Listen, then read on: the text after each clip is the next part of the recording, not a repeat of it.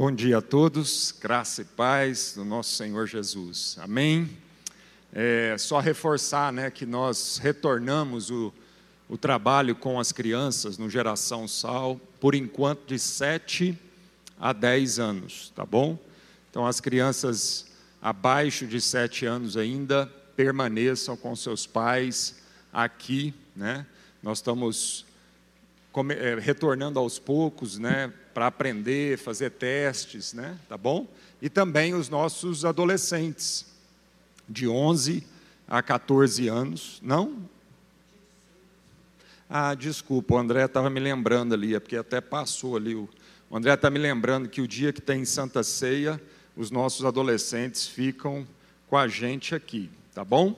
Para serem ministrados por nós aqui no, no auditório. Graças a Deus. Bom, nós continuamos a nossa série do dia a dia, uma série baseada no livro de Atos para você que nos visita ou em casa aí, você que está participando pela primeira vez conosco. Tem alguém aqui no auditório nos visitando pela primeira vez hoje? Levanta a mão aí. Tem duas irmãs aqui, tem aqui também, ali. Ó, oh, que joiam. Sejam todos muito bem-vindos, tá bom? Então, para vocês que estão nos visitando hoje, né, pela primeira vez, nós temos é, meditado no livro de Atos, numa série que a gente tem chamado do dia a dia, né? Ah, por vários sentidos.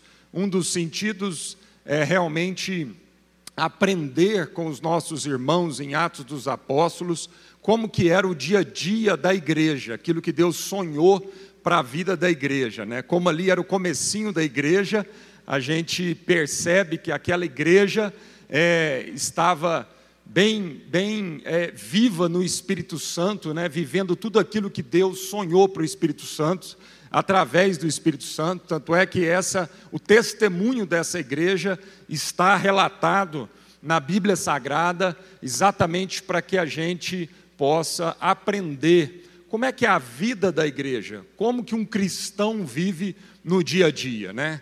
Outro aspecto né, do nome da série Dia a Dia é esse novo dia que o Senhor inaugura ali através da, é, da ressurreição de Cristo, da sua ascensão aos céus e do derramamento, né, da, do cumprimento da promessa, o derramamento do Espírito Santo ali em Pentecostes. Então, esse novo dia é inaugurado, essa nova era, né?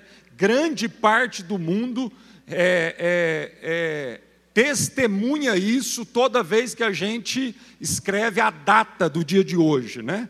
Uma grande parte do mundo diz o quê? Que hoje é o dia 5, é isso mesmo? 6 de junho de 2021 anos após o quê? Após essa divisão da história, né? De um novo, uma nova era que se inicia, um novo dia que se inicia na humanidade através ah, da vinda do nosso Senhor Jesus. Amém? Então, ah, nós dividimos o livro de Atos em alguns, ah, em alguns, não é episódios, fugiu a palavra. É, ou, oh, gente, da série temporada, né? Então, as séries têm temporadas e têm episódios. Então, nós dividimos o livro de Atos em episódios e temporadas. Semana passada, domingo passado, nós terminamos a primeira temporada, que é o alvorecer, o iniciar desse dia. E hoje nós estamos começando a segunda temporada, no calor do dia. Então, é, usando a figura do dia, o dia amanhece, o sol vai, vai crescendo, crescendo, né? e aí no calor do dia, meio-dia, sol a pino, é esse momento que é um momento difícil, né? Então nós vamos inaugurar agora uma temporada para falar de um momento de muita tribulação, de muita dificuldade, de muita perseguição que a igreja do Senhor Jesus passou nesse novo dia, nesse dia que o Senhor sonhou e planejou para todos nós, para a vida da sua igreja. Então, esse dia tem momentos de bonança, tem momentos de alvorecer, e a Bíblia diz que o choro pode durar uma noite, mas a alegria vem justamente pela manhã, e a igreja ali em Atos viveu isso, né? Um derramar do Espírito Santo, a testificação da ressurreição de Jesus Cristo, a ascensão de Jesus com a promessa de que um dia ele retornaria. A igreja caiu na simpatia do povo. O povo mudou a sua forma de viver, né? O povo vivia em comunidade, não considerando cada um que era propriamente seu, mas havia um ambiente de amor muito grande, havia um ambiente de comunhão muito grande, havia um ambiente ali de, de contabilidade mútua muito grande. Então a igreja viveu todo esse momento, era um momento de conforto, era um momento né, de, de, de uma nova vida, de uma alegria muito grande, mas Deus não isenta o seu povo de momentos de dificuldade. Amém? Então agora nós vamos ver então uma inauguração desse momento propriamente dito ali na vida da igreja. Abra sua Bíblia lá em Atos, no capítulo 7. E hoje eu estou com um grande desafio. Ai, um desafio enorme hoje. Porque hoje nós vamos meditar no capítulo 7 inteirinho de Atos. São 60 versículos. Só para você ter uma ideia, um grande teólogo, né, um homem de Deus britânico, chamado Martin Lloyd Jones, que foi pastor da capela de Westminster, em Londres, durante muitas décadas, da década de 1930 até 1970, mais ou menos, comecinho de 1970, ele pregando sobre o livro de Atos, sobre esse capítulo, o capítulo 7 de Atos, ele gastou 36 pregações. 36 pregações de uma hora cada uma. então, o, o, desafio hoje é enorme, da gente conseguir em 40 minutos né, pregar sobre esse capítulo. Mas o Senhor vai dar graça sobre nós, o Espírito Santo vai é, pensar aqui aquilo que Ele deseja para nós. Amém? Vamos orar então. Senhor, nós contamos com a tua graça. Contamos com a maravilhosa iluminação do Teu Santo Espírito, sabendo que o Teu Santo Espírito é o Espírito que nos conduz à verdade e é aquele Espírito de sabedoria e de revelação é, que ilumina os olhos do nosso entendimento, Senhor. Pedimos agora o favor do Espírito sobre a nossa vida, para que a reflexão nas sagradas Escrituras hoje, Senhor, possa mesmo alcançar o nosso coração produzir temor na nossa vida, produzir ânimo, coragem, também puxar a nossa orelha, exortar a nossa vida, corrigir os nossos passos, em nome de Jesus. Aleluia. Atos capítulo 7, nós vamos ler na versão NVT, nova versão transformadora, e eu acho que a gente vai conseguir projetar aí para vocês que estão em casa e para vocês que estão aqui também. Então, versículo 1: Então o sumo sacerdote lhe perguntou estas acusações. Então o sumo sacerdote perguntou: perguntou para quem? Perguntou para o Estevão. Domingo passado a gente viu aí sobre o testemunho da vida de Estevão. E aí o sumo sacerdote, Estevão tinha sido acusado, e o sumo sacerdote então pergunta para ele: essas acusações são verdadeiras? Bom, que acusações são essas? Então, só recapitulando rapidamente, no capítulo 6, verso 14, o pastor André pregou sobre isso domingo passado. A acusação contra a vida de Estevão era a seguinte: Nós o ouvimos dizer que esse Jesus de Nazaré, interessante isso, porque não é Jesus o Cristo, porque a sociedade religiosa naquela época, os líderes religiosos não consideravam Jesus como o Messias, o Cristo. Então eles dizem: Nós o ouvimos dizer, nós ouvimos Estevão dizer que este Jesus de Nazaré destruirá o templo e mudará os costumes que Moisés nos deixou. Então essa era a acusação. A acusação é que Estevão estava pregando a respeito de Jesus, não apenas o Jesus de Nazaré, mas Jesus como Filho de Deus, o Cristo né, como nós cantamos na primeira música aqui, o Filho do Deus vivo, e que a pregação de Estevão dizia que Jesus destruiria o templo e mudaria os costumes que Moisés havia deixado. Então, o que Estevão fez não foi apenas enumerar os principais acontecimentos da história, o que ele vai fazer agora, que nós vamos ler no capítulo 7, na sua argumentação, na sua pregação. O que ele fez não foi apenas enumerar os principais acontecimentos da história do Antigo Testamento, com que o Sinédrio estava tão familiarizado com essas histórias, quanto ele, Estevão, mas sim fazê-lo de tal forma que lhe permitisse, permitisse aos religiosos da época, à sociedade judaica da época, tirar lições não aprendidas ou não percebidas por eles, ou, se percebida por eles, rejeitadas por eles.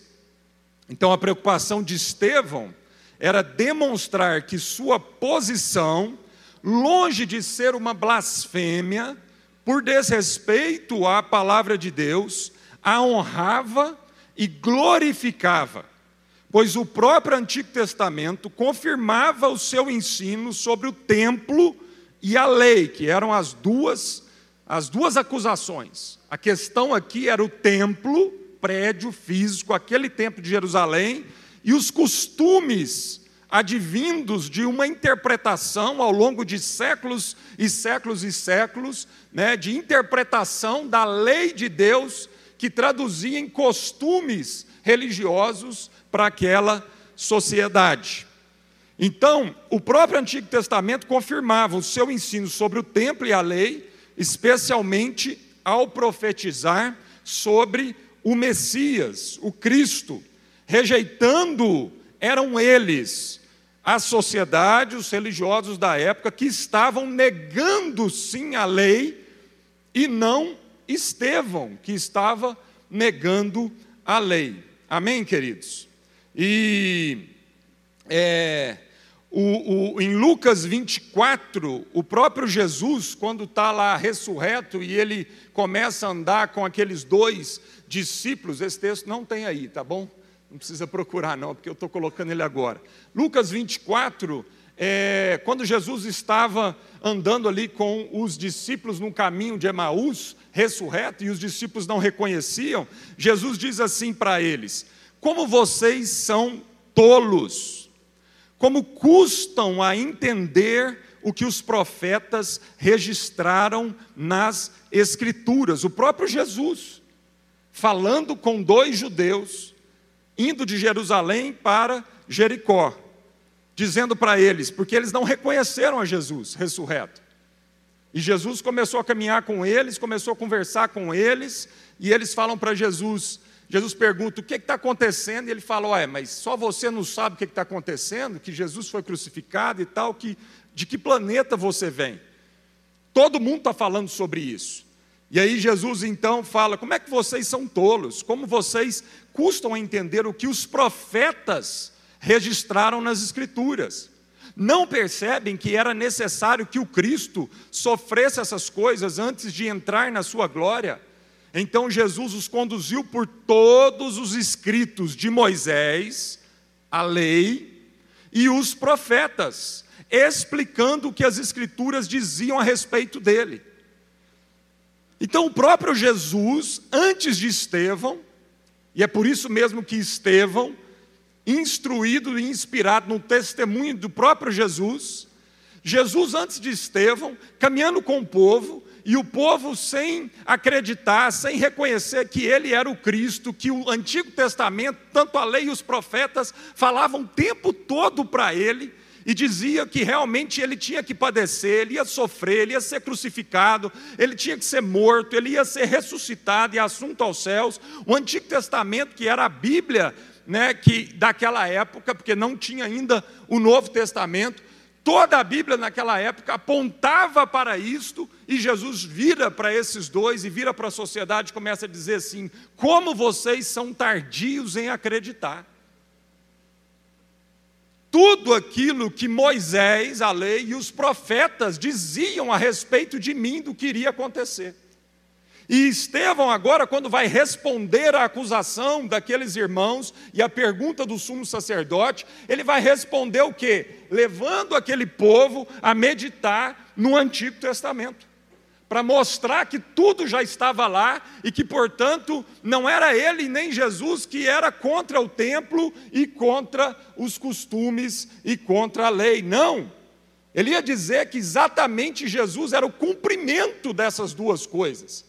Ele ia ressaltar o que Jesus, no Sermão do Monte, em Mateus capítulo 5, já dizia: Eu não vim para revogar a lei, eu vim para cumpri-la e cumprir totalmente a lei. Amém, queridos? Então agora é isso que nós vamos ver. Nós vamos ver a resposta a uma perseguição na vida de Estevão e Estevão usando a própria palavra de Deus, lógico, como nós cristãos que sofremos a perseguição hoje e ao longo de dois mil anos, deve, devemos conhecer as Escrituras para que a gente saiba responder com as Escrituras. Amém, amado? O problema não é conosco, o problema da sociedade não é conosco, o problema da sociedade não é com o cristianismo, o problema da sociedade é, é com as escrituras. E nós não temos que ficar aqui na defesa nossa, dos nossos costumes ou dos nossos prédios e templos, mas nós temos que usar as Escrituras e deixar com que as Escrituras possam exercer o que ela precisa exercer na sociedade. Amém, amados? Então tem que ser menos de nós, menos dos nossos achismos, menos daquilo que são as nossas interpretações das Escrituras, e tem que ser mais as Escrituras. E para isso nós temos que ser bons manejadores das Escrituras, sabendo como responder a cada questionamento e a cada perseguição, amém, amado? Por isso, Paulo não estava interessado nas suas próprias prisões, desde que o evangelho não estivesse preso. E a gente já falou um pouco sobre isso, às vezes nós estamos tão preocupados em não sermos presos, mas o evangelho está sendo aprisionado. E nós não devemos, devemos preocupar tanto com as nossas dificuldades e perseguições e prisões, desde que o evangelho não seja negociado. Porque às vezes nós não estamos querendo um embate, um enfrentamento, e porque estamos com medo da perseguição, nós estamos negociando o Evangelho, nós estamos mudando o Evangelho, nós estamos permanecendo com os costumes da religião e com o prédio e tudo o que isso significa, e estamos esquecendo o Cristo que esse Evangelho aponta. Amém, queridos? Então, o que Estevão fez foi escolher quatro das principais épocas da história de Israel, dominadas por quatro personagens principais. E aí nós vamos ler então do versículo 2 ao versículo 8. Atos capítulo 7, verso 2. Estevão respondeu: Irmãos e pais, ouçam-me. O Deus glorioso apareceu a nosso antepassado Abraão na Mesopotâmia, antes de ele se estabelecer em Arã, e lhe disse: Deixa de, tua terra natal e seus parentes e vá para a terra que eu lhe mostrarei. Então Abraão saiu da terra dos caldeus, em Ur, na Mesopotâmia, e morou em Arã, uma região na Turquia, até seu pai morrer. Depois Deus o trouxe aqui para a terra onde vocês agora vivem, Israel a Canaã. Mas Deus não lhe deu herança alguma aqui, nem mesmo o espaço de um pé. Contudo, prometeu que a terra toda pertenceria a Abraão e a seus descendentes, embora ele ainda não tivesse filhos. Disse-lhe também que seus descendentes viveriam numa terra estrangeira, onde seriam escravizados e oprimidos por 400 anos. Na verdade, mais precisamente, foram 430 anos, mas é lógico, Estevão aqui, como a gente faz, ele é, aproximou o número. Mas Deus disse: Eu castigarei a nação que os escravizar, e por fim sairão dali e me adorarão neste lugar. Naquele tempo, Deus deu a Abraão a aliança da circuncisão. Assim, quando seu filho Isaque nasceu, ele o circuncidou no oitavo dia. Essa prática continuou quando nasceu Jacó, filho de Isaque, e quando nasceram os doze filhos de Isaque aos patriarcas de Israel. Vamos parar por aqui então, nesse primeiro momento. Então, primeira coisa, Estevão vai em Abraão e diz que Abraão, Deus apareceu para Abraão na Mesopotâmia, fora da terra prometida, uma terra pagã, e o conduziu a uma terra que ele o mostraria. Então não foi por acaso que Estevão começa por Abraão. Deus lhes fez uma aliança, Deus fez uma aliança com Abraão, que ele seria pai de muitas nações, e nele todas as famílias da terra seriam abençoadas. Então, antes de existir a nação geopolítica Israel, ali na região da Palestina, antes de existir isso, Deus já havia feito uma aliança com o seu povo em Abraão. E Deus foi alcançar Abraão lá na Mesopotâmia, na terra dos caldeus. E Deus disse que então Abraão peregrinaria até Canaã. E Deus fez uma aliança com Abraão. E essa aliança então dizia que Abraão não seria apenas pai dos judeus, dos seus descendentes da carne, mas a, a, a, a, aliança de Deus com Abraão é que Abraão seria pai de muitas nações, e que nele seriam benditas todas as famílias na terra, e não apenas a nação de Israel. Isso é importante, por isso Estevão começou com Abraão, porque naquele povo, né, era um povo que idolatrava a sua descendência, é, é, a sua descendência de, de sangue, e usavam isso para o desprezo de todas as outras nações.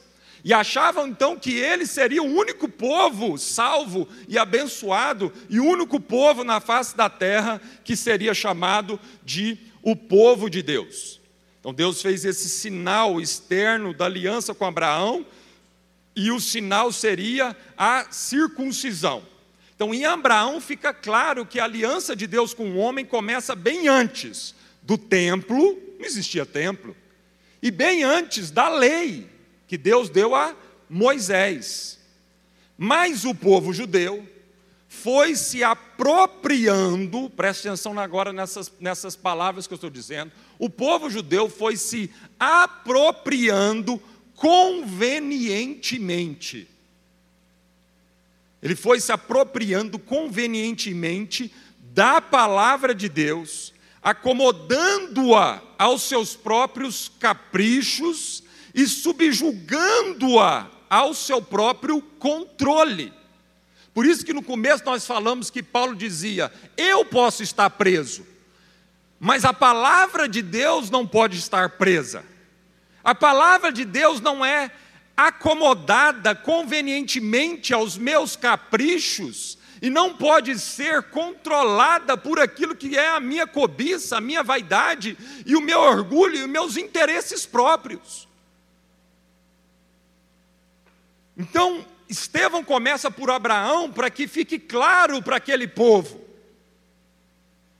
que corrompeu o espírito dessa palavra, para acomodar a palavra de Deus às suas próprias conveniências, para que eles pudessem então usar a palavra de Deus para o seu próprio controle. Por isso, Paulo, falando a respeito de Abraão também, em Romanos capítulo 4, verso 9 em diante, ele diz assim: Romanos capítulo 4, está aí. Por acaso essa bênção é apenas para os judeus? Ou se estende também aos gentios incircuncidados? Já dissemos que Deus considerou Abraão justo por meio da circuncisão? Não. Já dissemos que Deus considerou Abraão justo por quê? Por meio de quê, amado? Da fé. Mas como isso aconteceu? Ele foi considerado justo somente depois de ter sido circuncidado ou antes de ter sido circuncidado? Está claro que foi antes dele ter sido circuncidado. A circuncisão era um sinal de que Abraão já possuía fé e de que Deus já o havia declarado justo, mesmo antes dele ser circuncidado. Então a circuncisão era apenas um sinal de uma obra interna daquilo que Deus, pela fé de Abraão, que era considerado o pai da fé, fez, não só na vida de Abraão, mas em todo aquele que seria descendente espiritual de Abraão por meio da fé. Portanto, Abraão é o pai daqueles que têm fé, e não apenas dos judeus. Ele não é o pai somente daqueles que vão ao templo uma vez por semana ou todos os dias, ou daqueles que guardam os costumes, por exemplo, da circuncisão. Portanto, Paulo está dizendo que Abraão é o pai daqueles que têm fé, mas não foram circuncidados. Eles são considerados justos por causa de sua fé e não por causa dos seus rituais religiosos. E Abraão também é o pai daqueles que foram circuncidados, também. Mas somente se tiverem o mesmo tipo de fé que Abraão tinha antes de ser circuncidado. Então não é compulsório. O que Estevão estava dizendo ao usar Abraão no começo da sua pregação é o seguinte: vocês acham que é compulsório. Vocês acham só porque vocês são descendentes de sangue de Abraão que vocês são salvos, que vocês são um povo que interpretam as escrituras de uma forma correta. Não! Paulo está dizendo que Abraão é pai dos circuncidados e dos incircuncidados, porque não é a questão das, da, dos costumes religiosos, mas é a questão antes da fé no seu coração. A promessa de que Abraão e seu, seus descendentes herdariam toda a terra não se baseou em sua obediência à lei de Deus, mas sim no fato dele ter sido considerado justo quando teve fé. Por isso a Bíblia diz: O meu justo viverá pela fé. E essa é a vitória que vence o mundo, a nossa fé. E todo aquele que se aproxima de Deus é necessário que creia que Deus existe, é por fé. E é o que Paulo está reforçando aqui aos romanos. Portanto, se a herança prometida é apenas para aqueles que obedecem à lei, a fé é desnecessária e a promessa anulada pois a lei traz ira sobre aqueles que tentam obedecer a ela. A única forma de não quebrar a lei é não ter lei nenhuma para quebrar. Portanto, Paulo está dizendo que a lei em si mesma não tem poder de salvação nenhum, mas a lei era para um período de imaturidade, infantilidade, até que se cumprisse toda a lei em Cristo Jesus até que viesse a plenitude dos tempos e a nova e eterna aliança. Aquela era uma aliança que servia por um momento. A aliança da lei era uma aliança momentânea, por um, ela, Paulo escrevendo aos Gálatas no capítulo 3 diz que a lei é um tutor, é um aio que conduz a criança enquanto ela não tem consciência e nem maturidade da sua identidade de filho de Deus. E quando é criança, a criança nada difere do escravo, apesar dela ser filho, mas ela não tem consciência. Então, o que Estevão estava dizendo ao usar Abraão, é, era isso que ele estava dizendo para aquele povo, amém? É por isso que a promessa vem pela fé, para que ela, segundo a graça, e assim alcance toda a descendência de Abraão, não somente os que vivem sob a lei, mas todos que têm fé, como a que teve Abraão, pois ele é o pai de todos os que creem. Amém, amado? O próprio Jesus usa Abraão. O próprio Jesus tem um embate com os judeus religiosos a respeito de Abraão e da forma como eles deturpavam o significado de serem descendentes de Abraão. Abra sua Bíblia em João, capítulo 8, verso 32, e nós vamos ver esse embate, não apenas de Estevão, não apenas de Paulo, não apenas durante o Novo Testamento inteiro, mas o próprio Jesus. João capítulo 8, verso 32. Famoso, né? Conhecereis a verdade, e a verdade vos libertará. Mas somos descendentes de Abraão. Aí Jesus falando com o povo. Se permanecerdes nos meus ensinamentos, sereis meus discípulos. Então conhecereis a verdade, e a verdade vos libertará. E o povo judeu falou assim: libertar? Eu não sou escravo. Somos descendentes de Abraão, disseram eles. Nunca fomos escravos de ninguém. O que quer dizer com vocês serão libertos? Jesus respondeu: Eu lhes digo a verdade. Todo o que peca é escravo do pecado. O escravo não é membro permanente da família, mas o filho faz parte da família para sempre. Portanto, se o filho os libertar, vocês serão livres de fato. Sim, eu sei que vocês são descendentes de Abraão, e no entanto procuram me matar, e procuram matar Estevão, pois não há lugar em seu coração para a minha mensagem. Mesmo vocês sendo descendentes de Abraão, não há lugar no coração de vocês para a minha mensagem. Qual mensagem, amado? Ouvistes o que, eu fui, o que foi dito, eu, porém, vos digo. A mensagem do Sermão do Monte, das bem-aventuranças, onde Jesus diz: Eu vim para cumprir a lei. Então Jesus está dizendo para aquele povo: Eu sei que vocês são descendentes de, da carne, de sangue de Abraão. Eu sei disso mas a minha mensagem não está no coração de vocês. Eu lhes digo o que vi quando estava com meu pai, mas vocês seguem o conselho do pai de vocês. Nosso pai é Abraão, declararam eles. E eles insistiram com Jesus. Jesus respondeu: Se vocês fossem de fato filhos de Abraão, seguiriam o exemplo dele. Em vez disso, procuram me matar, porque eu lhes disse a verdade que ouvi de Deus. Abraão nunca fez isso. Amém? Versículo 9, voltando em Atos 7. Versículo 9 até o versículo 19. Os patriarcas tiveram inveja de seu irmão José e o venderam como escravo para o Egito, mas Deus estava com ele e o livrou de todas as suas dificuldades.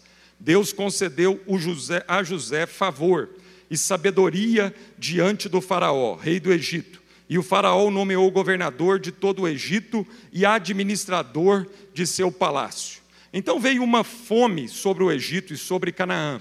Houve grande aflição e nossos antepassados ficaram sem comida. Jacó soube que ainda havia cereal no Egito e enviou seus filhos, nossos antepassados, para comprarem alimento. Da segunda vez que foram, José revelou sua identidade a seus irmãos e os apresentou ao Faraó. Depois José mandou trazer para o Egito seu pai, Jacó, e todos os seus parentes, 75 pessoas ao todo. Assim, Jacó foi para o Egito e ali morreu, bem como nossos antepassados. Seus corpos foram levados para Siquém e sepultados no túmulo que Abraão havia comprado por um certo preço dos filhos de Amor. Ramor, né?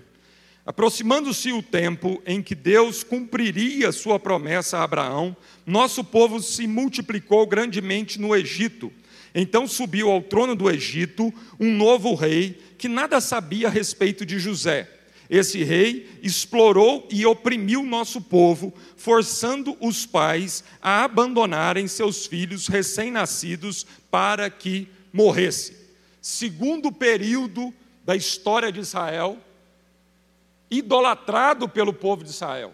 Além de Abraão, agora a vida de José, José do Egito. Um período onde o povo teve que sair da Canaã de Israel e ir para o Egito porque havia fome. Então, Estevão usa a vida de José. Por que, que Estevão usa a vida de José? Porque José apontava para a vida de Cristo, assim como todo o Antigo Testamento. Então, apontando assim para Cristo como aquele irmão que foi rejeitado pelos seus, assim como José foi rejeitado pelos seus irmãos. A história de José tipifica Cristo de uma maneira maravilhosa. Tem várias similaridades com Cristo, assim como a história de Estevão assim como a história de Moisés, assim como a história de Davi, assim como a minha e a sua história precisam tipificar a Cristo. Amém, queridos? É maravilhoso ver como que a própria história de Estevão aqui, ela se assemelha muito à vida de Cristo e a como Cristo padeceu pela nossa vida. Amém? Então José era, era, era um destes que apontava para Cristo. E uma das grandes semelhanças, amado, é que, assim como José foi rejeitado pelos seus irmãos e vendido pelos seus irmãos de uma forma invejosa, né? Ah, ah, vendido não, ele foi colocado primeiro numa cisterna, tentaram matar, na verdade, não, na verdade eles venderam ele mesmo, né?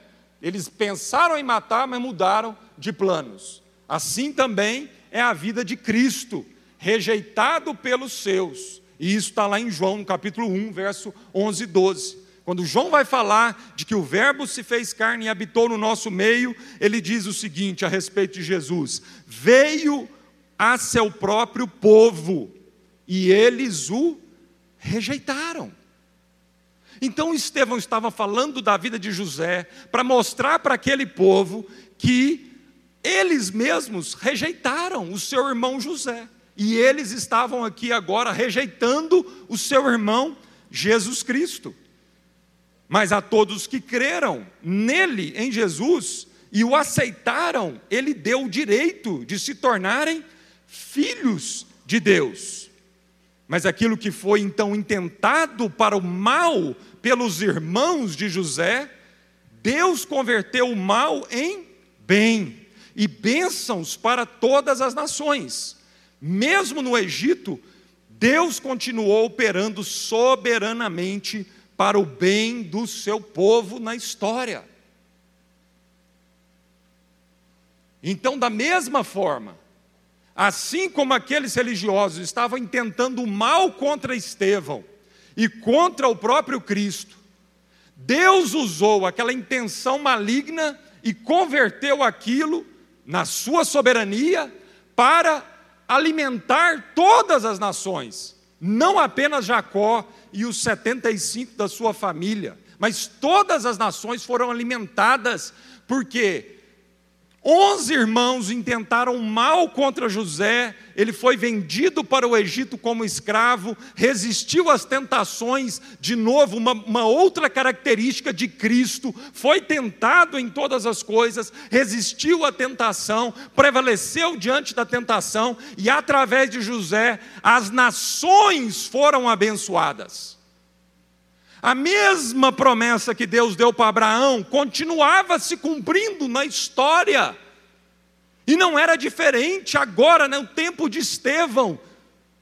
A mesma promessa de que não apenas os judeus, mas todas as nações da terra seriam benditas, todas as famílias da terra seriam benditas, ela continua a se cumprir ao longo de séculos e milhares de anos. E ela se cumpre definitivamente em Cristo. Porque Cristo é aquele que é o pão da vida que descendo do céu mata definitivamente a fome de toda a humanidade. Ele é a água viva que daquele que beber de graça dessa água, e de novo você percebe a história, o povo de Jacó, o povo de Israel, recebeu de graça alimento, eles foram para comprar alimento, mas no final a graça de Deus superabundou. E eles foram convidados a viver no Egito e comer do melhor daquela terra. Amém, amados? Então Estevão continua a sua história para ver se os olhos do entendimento daqueles religiosos, tapados pelas suas próprias conveniências e os seus próprios apetites, quando eles aprisionaram aquilo que era a lei, conformando a lei consigo mesmo, para ver se os olhos daqueles homens e mulheres pudessem ser abertos. Verso 20 de Atos 7, vamos ler do 20 ao 44. Por essa época nasceu Moisés, um bebê especial aos olhos de Deus seus pais cuidaram dele em casa por três meses. Quando tiveram de abandoná-lo, a filha do Faraó o adotou e o criou como seu próprio filho. Moisés foi educado em toda a sabedoria dos egípcios e era poderoso em palavras e ações. À medida que a gente for lendo, vai percebendo a vida de Cristo aqui. Certo dia, estando Moisés com 40 anos, resolveu visitar seus parentes, o povo de Israel. Ao ver um egípcio maltratando um dos seus, um dos israelitas, defendeu o israelita e o vingou matando o egípcio. Imaginou que seus irmãos israelitas entenderiam que ele havia sido enviado por Deus para resgatá-los. Mas isso não aconteceu. Aí percebendo, a história de Cristo aqui, na história maior. No dia seguinte, visitou-os novamente e viu dois homens de Israel brigando entre si, tentando agir para pacificar. Disse a eles: Homens, vocês são irmãos, porque brigam um com o outro. Mas o homem, olha Efésios capítulo 2 aqui se cumprindo.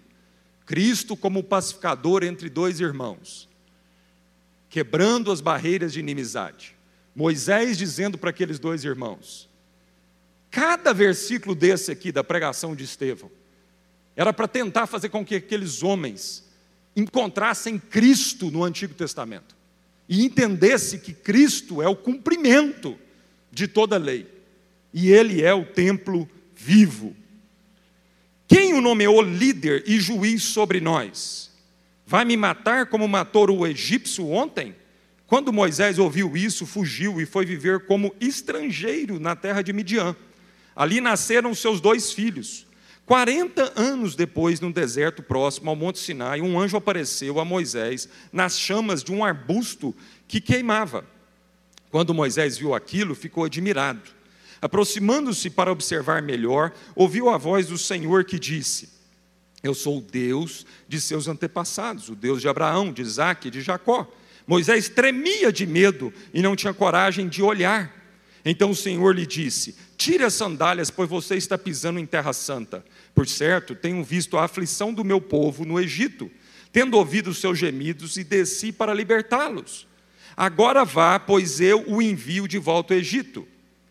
Era esse o mesmo Moisés que o povo havia rejeitado quando lhe perguntaram: quem o nomeou líder e juiz? Por meio do anjo que apareceu a Moisés no arbusto em chamas, Deus o enviou para ser líder e libertador. Assim como muitas maravilhas e sinais, ele os conduziu para fora do Egito, tipificando Cristo com muitas maravilhas e sinais, e a própria igreja.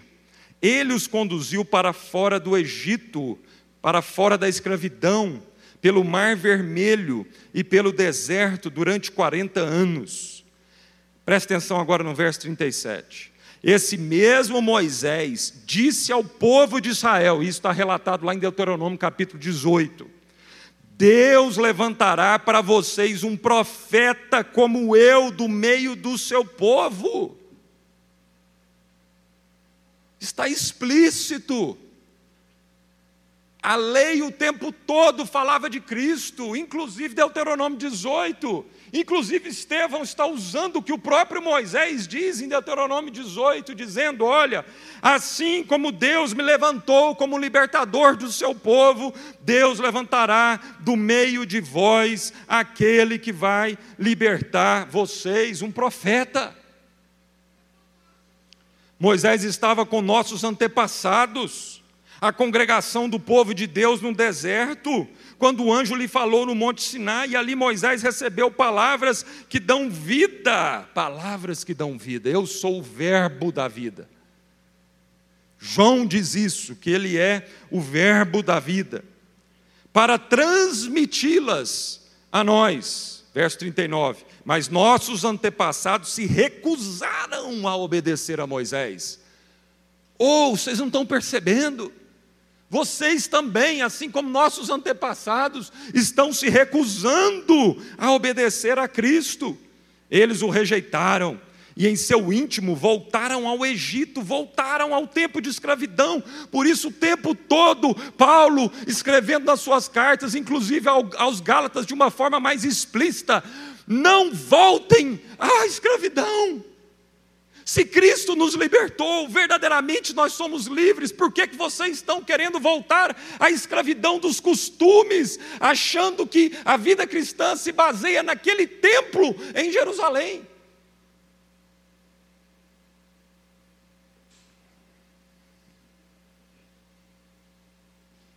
Verso 40: Disseram a Arão: Faça para nós deuses que nos guiem pois não sabemos o que aconteceu com este Moisés que nos tirou do Egito. Logo fizeram um ídolo em forma de bezerro.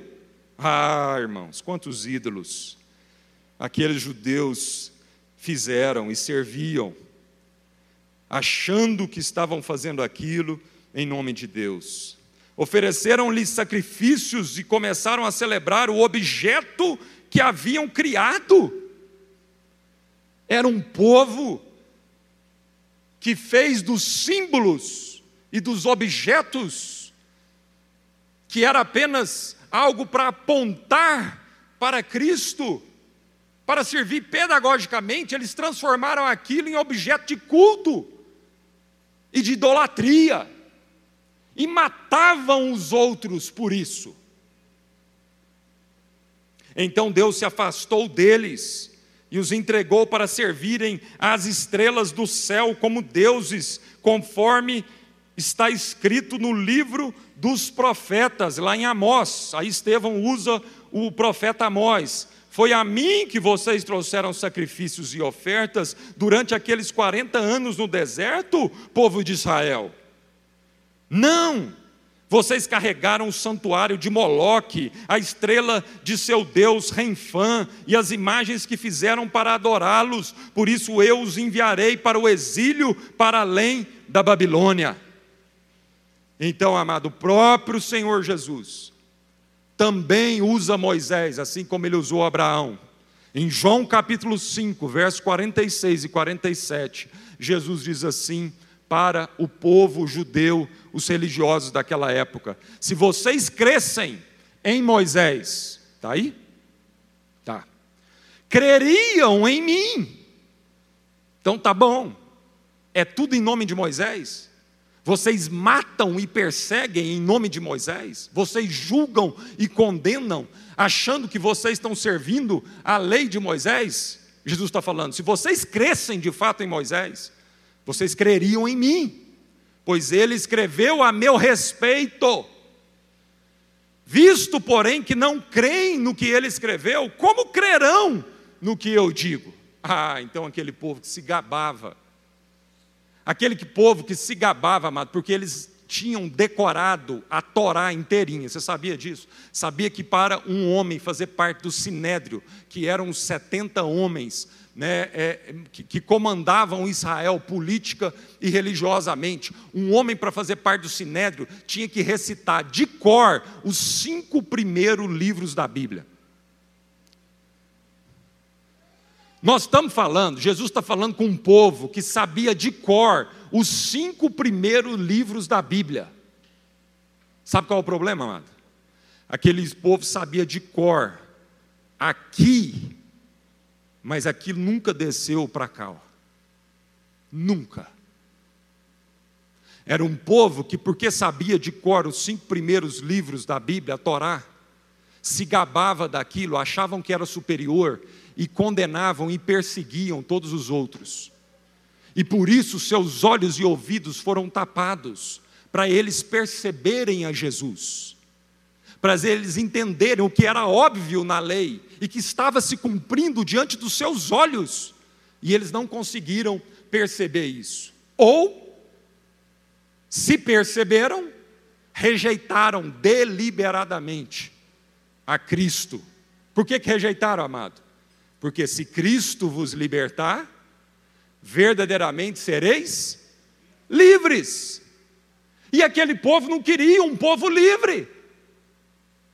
Eles queriam um povo cativo debaixo da lei que eles achavam que detinham o controle e as interpretações dessa lei, e só eles interpretavam essa lei.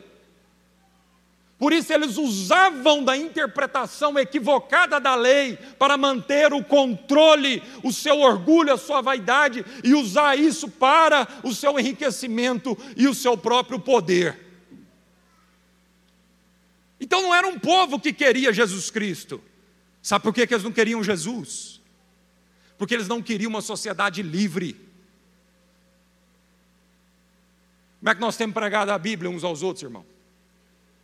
Nós queremos de fato uma sociedade livre e madura, que obedece a Deus acima de todas as coisas, ou queremos um povo cativo às nossas interpretações bíblicas? Ou queremos um povo cativo às minhas comodidades? Para que eu use esse livro, detentor da sabedoria teológica, e use isso para manipular uma sociedade. Não se iluda, isso sempre existiu e continua existindo em Goiânia, agora, nos nossos dias.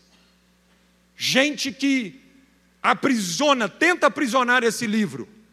Gente que não quer conduzir como um bom pastor as pessoas ao pastor supremo, ao sumo supremo sacerdote, que é Cristo Jesus, para que essas pessoas sejam de fato livres. Mas gente que quer prender as pessoas às suas tradições e aos seus templos e às suas reuniões, porque é gente tão carente que precisa de templos e auditórios lotados para massagear o seu ego e dizer que ele é poderoso, dizer que ele é ungido de Deus. Nós queremos um povo livre de fato, e isso vai implicar em perca de controle isso vai implicar, amados, em que eu não detenho mais a interpretação dessa lei. E portanto todo mundo tem que vir pedir bênção, beijar o meu anel e comer na minha mão.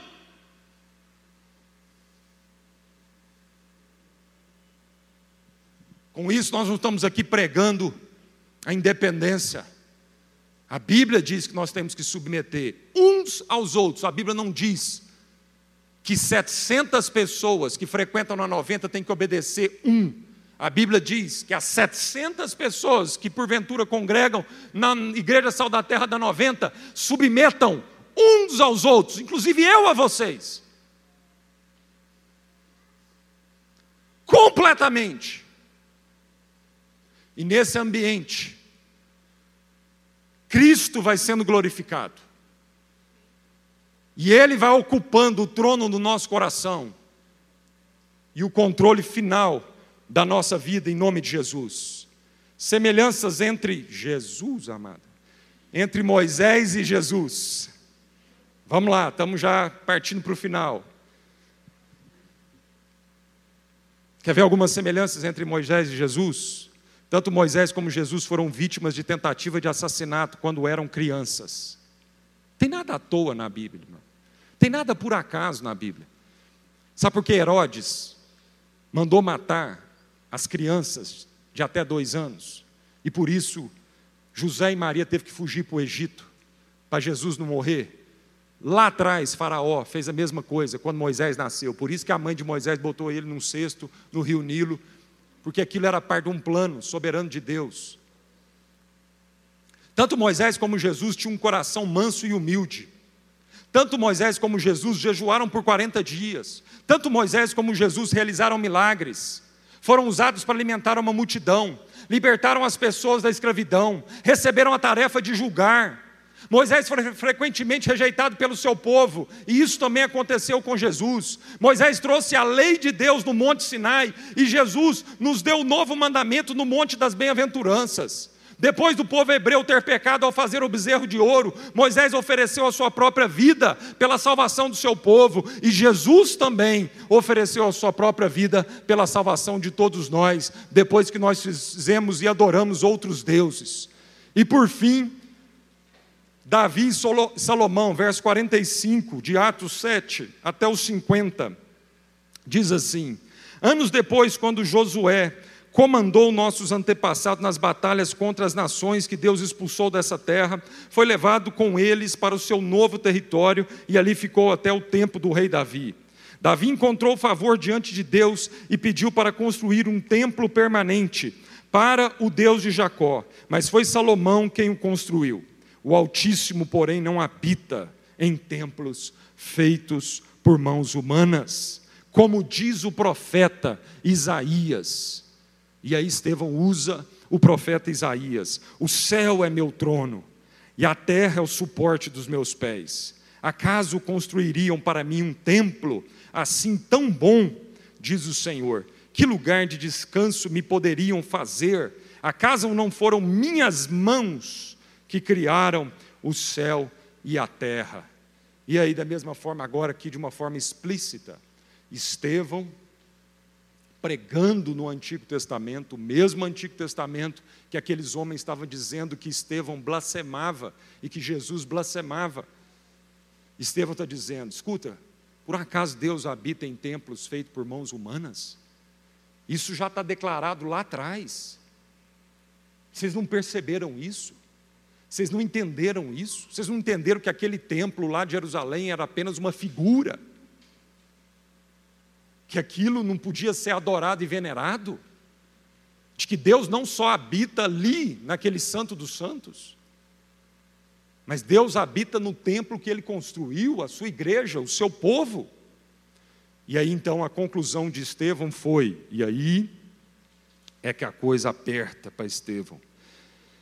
Que Deus nos dê coragem, irmãos, que nós estamos vivendo dias que vão cada vez mais parecer com esses dias.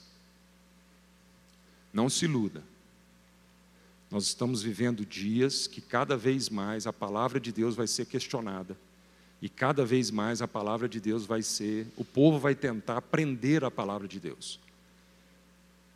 Prendendo nós, os pregadores da palavra de Deus.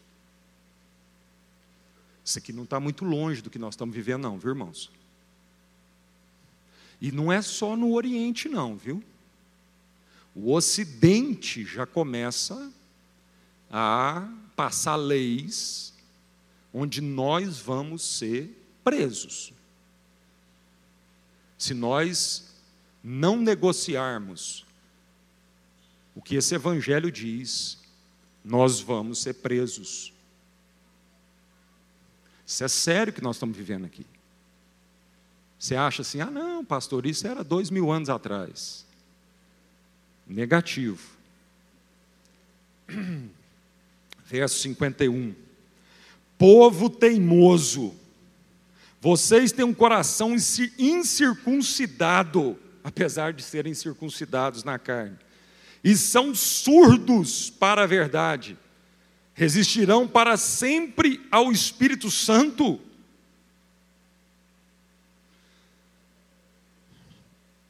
Foi o que seus antepassados fizeram, e vocês também o fazem. Que profetas seus antepassados não perseguiram, mataram até aqueles que predisseram a vinda do justo, a quem vocês traíram e assassinaram. Vocês desobedeceram a lei de Deus, embora a tenham recebido da mão de anjos.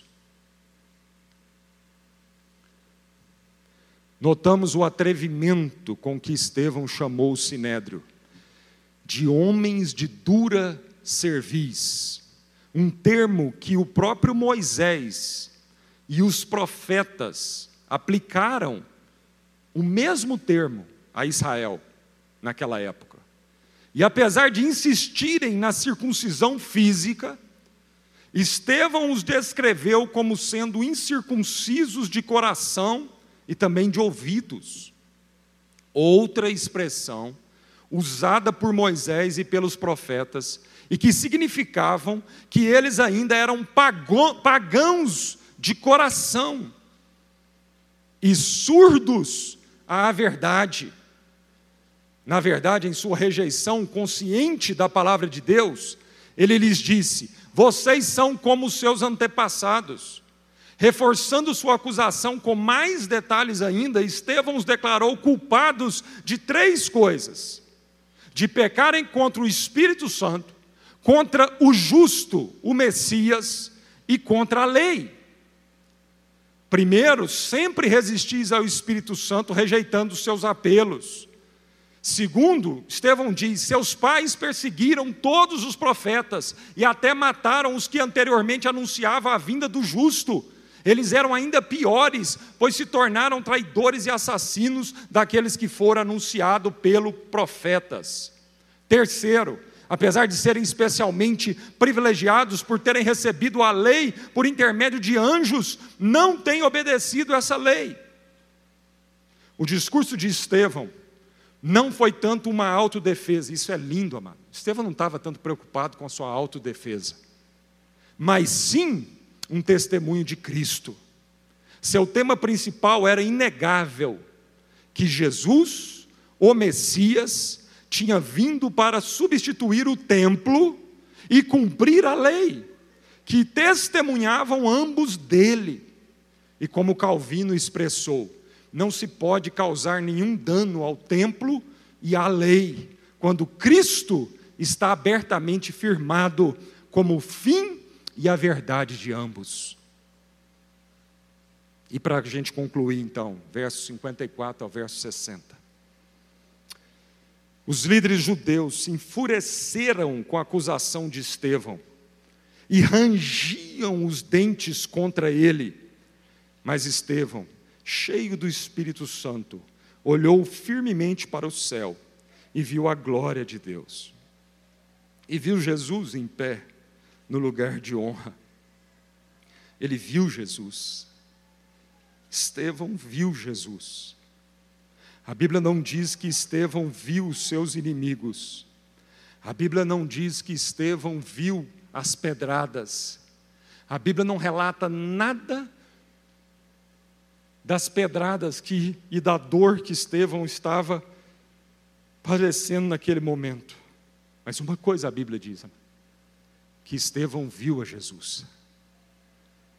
Estevão viu a Jesus. Ele viu seu mestre, ele viu o justo, ele viu aquele de quem a lei foi cumprida, ele viu aquele que é o Emanuel, Deus conosco. Aquele que nos alcançou, não dentro das quatro paredes de Jerusalém. Ele viu aquele que foi crucificado, morto pelas nossas vidas, fora do templo, fora dos muros de Jerusalém. Ele viu Jesus, que caminhou no meio de nós, que perdoou os nossos pecados, que nos tocou com a sua graça e com a sua misericórdia. Ele viu Jesus que diz para aquela mulher prostituta, onde todo mundo estava ali para apedrejar aquela mulher, e ele diz: Quem não tem pecado, atira a sua primeira pedra. Ele viu aquele Jesus que, com muito amor e misericórdia, perdoou aquela mulher. Mas ele também viu a Jesus que, ao perdoar aquela mulher, diz para ela: Vai, não peques mais. Ele viu Jesus que diz: Todos os seus acusadores se dissiparam, tampouco eu te condeno, tampouco eu te acuso. Mas minha filha, vai, não peques mais, porque prostituição é pecado. Ele viu esse Jesus.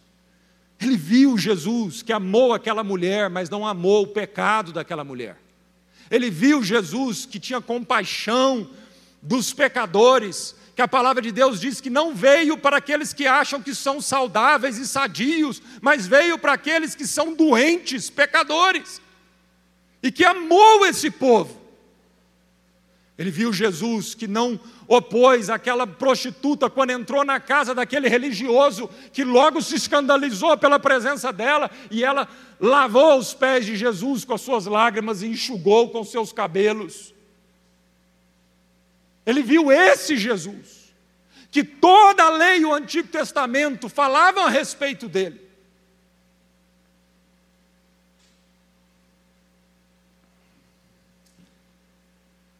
Olhou firmemente para o céu e viu a glória de Deus e viu Jesus em pé no lugar de honra à direita de Deus. Olhem, disse ele, vejo os céus abertos e o filho do homem em pé no lugar de honra à direita de Deus. Presta atenção, o que, que os religiosos da época fizeram? Eles taparam os ouvidos. Eu não quero ouvir isso. Eu não quero nem ouvir essa mensagem, eu não quero nem cogitar nessa possibilidade, porque nós temos muito a perder se essa mensagem for realmente verdade. Taparam os ouvidos e aos gritos lançaram-se contra ele e arrastaram-no para fora da cidade e começaram a apedrejá-lo. Seus acusadores tiraram os mantos e os deixaram aos pés de um jovem chamado Saulo. Enquanto atiravam as pedras, Estevão orou. Ah, irmãos, que o Senhor nos ajude a fazer essa oração. Que o Senhor nos ajude a não pegar em armas. Que o Senhor nos ajude a não lutar com as armas dessa vida, deste mundo. Que o Senhor nos ajude a lutar com as armas espirituais. E Estevão termina os seus últimos suspiros na terra, usando a arma mais poderosa que ele tinha nas suas mãos. Sabe qual foi, amado? Perdão de pecados. Não tem poder maior do que esse o poder de perdoar pecados. E ele então, tipificando Cristo, agora não mais tipificando, mas porque ele veio depois de Cristo, agora exemplificando, então, arremetendo para Cristo novamente, ele faz uma oração: Senhor Jesus, recebe o meu espírito. Então caiu de joelhos e gritou: Senhor, não os culpes por, por este pecado. E com isso adormeceu. E Saulo concordou inteiramente com a morte de Estevão. Vamos orar.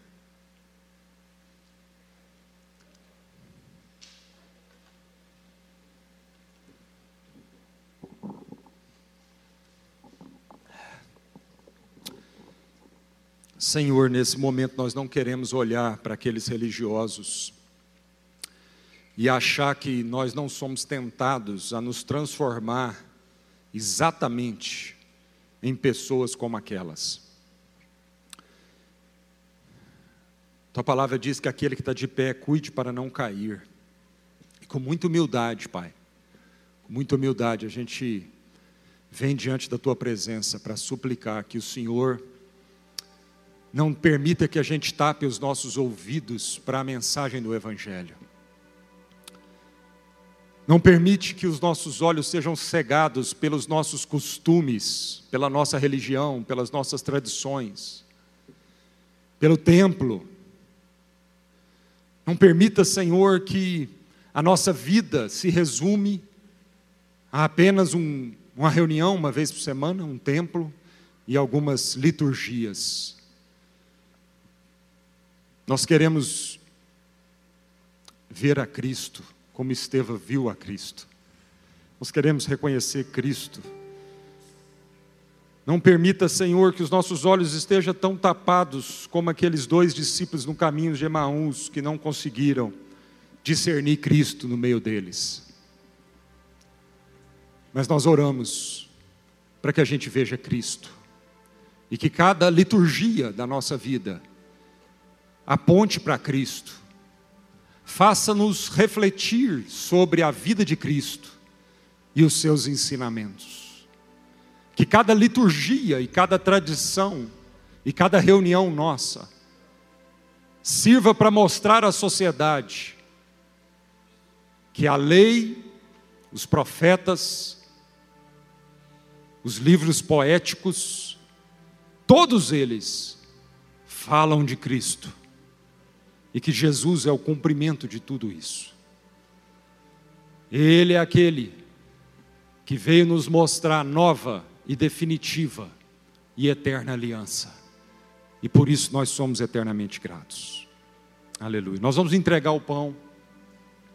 Você que está em casa, reúne a sua família, pega agora o pão e nós vamos repartir esse pão com essa convicção esse momento é um ritual, é uma ordenança, que o próprio Senhor Jesus falou para que a gente fizesse isso. Mas cuidado, não ache que esse pão tem poder nele mesmo.